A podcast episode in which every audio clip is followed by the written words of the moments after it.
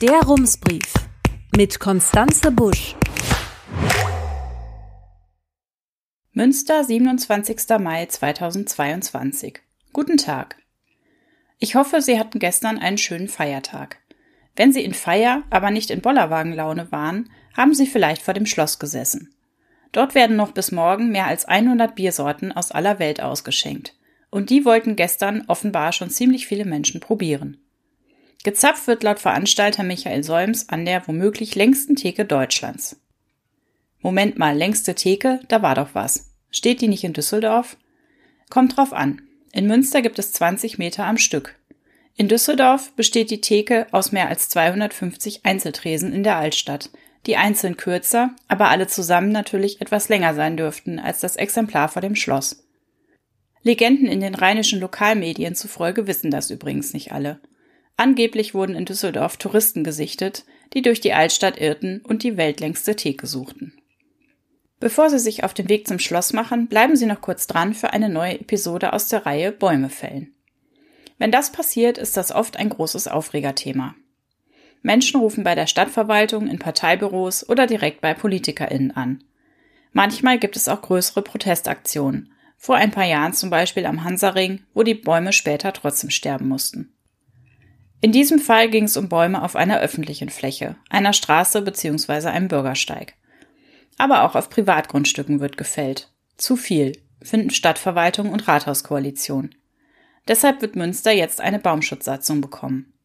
Das war eine Priorität der Grünen bei den Beratungen für den Haushaltsplan 2022. Für den Haushalt ist das Thema deshalb relevant, weil die Stadtverwaltung für den Baumschutz nach Satzung neues Personal braucht. Was sollen die neuen MitarbeiterInnen tun? Und was bringt so eine Satzung überhaupt? Neun Fragen und Antworten. Frage 1. Welche Regeln gelten bisher für Privatbäume?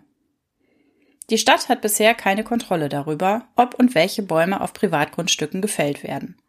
Eine Baumschutzsatzung wurde zwar immer wieder diskutiert, zuletzt im Jahr 2012. VertreterInnen anderer Städte, Interessen und Umweltgruppen sowie von Rat und Stadtverwaltung kamen damals bei einer öffentlichen Diskussion aber zu dem Ergebnis, eine Satzung ist nicht nötig. Auf der Website der Stadt war unter dem Menüpunkt Baumschutz noch bis vor ein paar Tagen zu lesen, Politik und Verwaltung setzten stattdessen, Zitat, auf Information der Bürgerinnen und Bürger und auf ein Verständnis und die Identifikation mit Bäumen. Inzwischen ist die Seite aktualisiert und die Stadt trommelt dort nun für die Satzung und für die Bäume. Frage 2. Und warum jetzt die Baumschutzsatzung? Die Grünen, auf deren Initiative die Satzung zurückgeht, haben ihre Argumente in einer Pressemitteilung zusammengestellt. Darin ist zum Beispiel die Rede von einem hohen Druck zur Nachverdichtung. Das heißt, je mehr Menschen in der Stadt leben wollen, desto mehr Wohnhäuser müssen auch in bestehenden Vierteln gebaut werden, und zwar im Zweifel auf Flächen, auf denen jetzt Bäume stehen. Deshalb müssten Bäume besser als bisher geschützt werden, so die Grünen, weil sie die Luft verbessern, ihre Umgebung kühlen und die Lebensqualität erhöhen. Das stimmt alles. Ein Pro-Satzung-Argument aus der Pressemitteilung ist aber ein bisschen lustig. Illegale Kahlschläge können verhindert werden, steht da. Das ist etwa dieselbe Logik wie Gesetze können Verbrechen verhindern. Leandra Pretze von den Grünen sagte mir auf Nachfrage, das sei natürlich richtig, aber eine Satzung ermögliche, wie andere Gesetze auch, eine gewisse Kontrolle. Außerdem gehe von ihr eine Signalwirkung aus. So ähnlich steht es auch in der Pressemitteilung.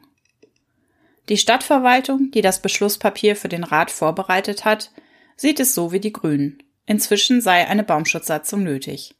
Seit 2012 habe sich die Sachlage verändert und in den letzten Jahren zugespitzt. Einerseits wegen der Nachverdichtung, andererseits gefährde auch der Klimawandel den Baumbestand durch Sturmereignisse, Hitze und Trockenheit sowie durch aufkommende Schädlinge und Krankheiten. Frage 3. Wie viele Bäume werden denn bisher auf Privatgrundstücken gefällt?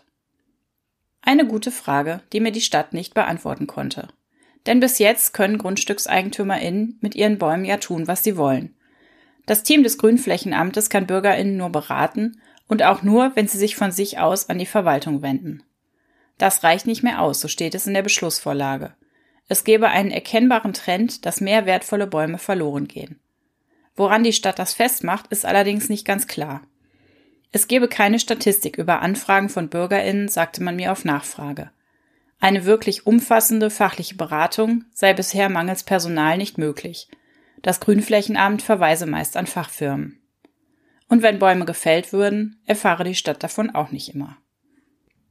Frage 4. Was soll in der Baumschutzsatzung stehen? Auch diese Frage lässt sich heute noch nicht im Detail beantworten. Der Rat hat letzte Woche erst einmal nur den Grundsatzbeschluss gefasst, dass Münster eine Baumschutzsatzung bekommen soll. Die Verwaltung soll jetzt einen Entwurf erarbeiten. Sie muss den Baumschutz aber nicht ganz neu erfinden. Es gibt ein Muster, das ein Verein mit dem schönen Namen Galk zur Verfügung stellt. Hinter dieser Abkürzung steckt die Deutsche Gartenamtsleiterkonferenz, die auf ihrer Website über alles rund um Stadtgrün informiert. Die Mustersatzung funktioniert nach dem Baukastenprinzip.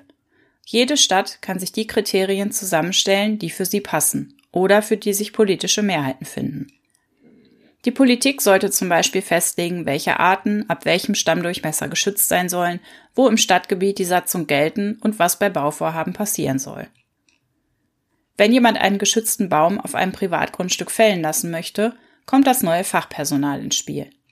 Die MitarbeiterInnen müssen die Anträge prüfen und in bestimmten Fällen genehmigen, zum Beispiel wenn die Pflanzen krank sind oder eine Gefahr darstellen. Für gefällte Bäume müssen die Ex-EigentümerInnen einen Ersatz pflanzen lassen, entweder auf ihrem Grundstück oder auf einer öffentlichen Fläche. Im zweiten Fall müssen sie eine Summe an die Stadt zahlen. Frage 5. Was kostet das?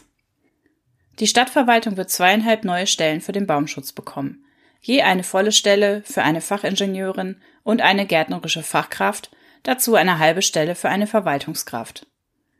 In diesem Jahr soll die Satzung erarbeitet werden, dafür sind 95.000 Euro im Haushalt eingeplant. Ab 2023, wenn die Satzung in Kraft ist, stehen 190.000 Euro pro Jahr im Haushalt.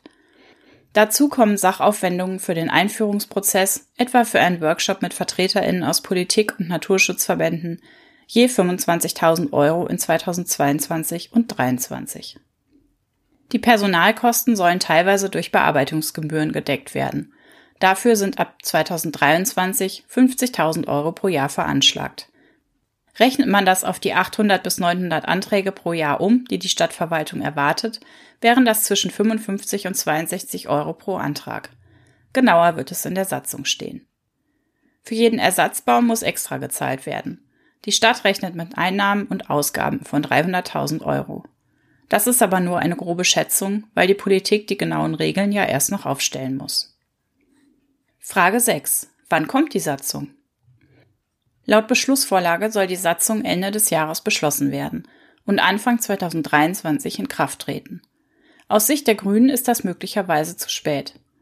In ihrer Pressemitteilung schreiben sie, die Satzung müsse bis zur nächsten Rodungssaison stehen, um vorgezogene Fällungen zu vermeiden. Die Saison beginnt im Oktober. Die Grünen befürchten also, dass Menschen in der Stadt nach Ankündigung der Satzung noch schnell zur Säge greifen könnten. Frage 7. Warum haben CDU und FDP gegen die Satzung gestimmt? Offen gesagt, die Debatte im Münsterschen Rat war inhaltlich nicht sehr originell. So wie die Grünen die gängigen Pro-Argumente anführten, boten CDU und FDP dieselben Gegenargumente auf wie ihre Parteikolleginnen in anderen Städten. So eine Satzung sei ein Eingriff in Eigentumsrechte und bringe nur Bürokratie. Die BürgerInnen würden sich gegenseitig denunzieren und überhaupt, man solle den Menschen doch lieber mal vertrauen. Die sorgten sich schon von alleine um ihre Bäume. Meldungen über Denunziantentum konnte ich bei meiner Recherche zum Thema übrigens nicht finden. Offenbar haben Baumschutzsatzungen in anderen Städten nicht dazu geführt, dass BürgerInnen sich gegenseitig im großen Stil bespitzelt haben. Aber das Argument ist in lokalpolitischen Debatten durchaus beliebt. Frage 8. Wie viele Städte haben eine Baumschutzsatzung? Einen halbwegs repräsentativen Überblick zu bekommen, ist bei diesem Thema sehr schwierig. Was man bei der Recherche schnell herausliest, viele Städte und Gemeinden beschäftigen sich mit Anträgen für eine solche Satzung. Die Debatten habe ich ja gerade nachgezeichnet. Der Bund Naturschutz in Bayern hat 2018 alle bayerischen Kommunen zu dem Thema befragt.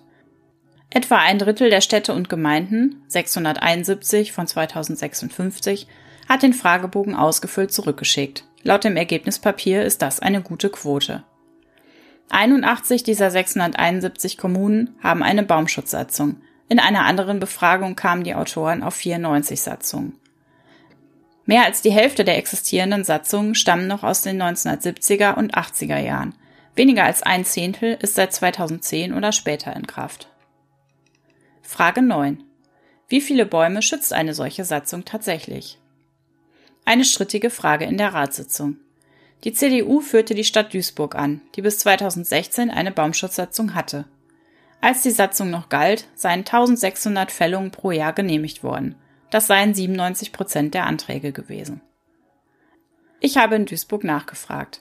Der Pressesprecher schrieb mir, zwischen 1400 und 1800 Baumfällungen seien jährlich genehmigt worden, 90 Prozent der Anträge. Silvia Rietenberg von den Grünen hatte bei der Pressekonferenz zum Haushalt im Dezember gesagt, die Satzung und die neuen Personalstellen würden ermöglichen, dass künftig alle Bäume in Münster geschützt werden. In der Ratssitzung letzte Woche klang das bei ihren Parteikolleginnen etwas weniger euphorisch. Leandra Pretzel sagte, die Satzung könne natürlich nicht alle Fällungen verhindern, aber wenigstens die ohne triftigen Grund. Und immerhin gäbe es dann ja Ersatzpflanzungen. Nochmal ein Blick in den Süden. Bayernweit sind laut der Bundumfrage durchschnittlich 72 Prozent aller Fellanträge bewilligt worden. Die Autoren zitieren an dieser Stelle außerdem eine bundesweite Studie, die auf über 80 Prozent kam. Diese Zahl stammt allerdings aus dem Jahr 2002. Man kann also zusammenfassen, wahrscheinlich sollte die Baumschutzsatzung besser Stadtgrünschutzsatzung heißen, denn falls Münster nicht zu den wenigen Städten gehören wird, die kaum Anträge genehmigen, wird es in vielen Fällen eher um Nachpflanzungen gehen. Aus ökologischer Sicht und mit Blick auf das Stadtklima ist das zwar ein Verlustgeschäft. Andererseits ist ein junger Ersatzbaum besser als gar keiner. Herzliche Grüße, Konstanze Busch. Rums, neuer Journalismus für Münster. Jetzt abonnieren. rums.ms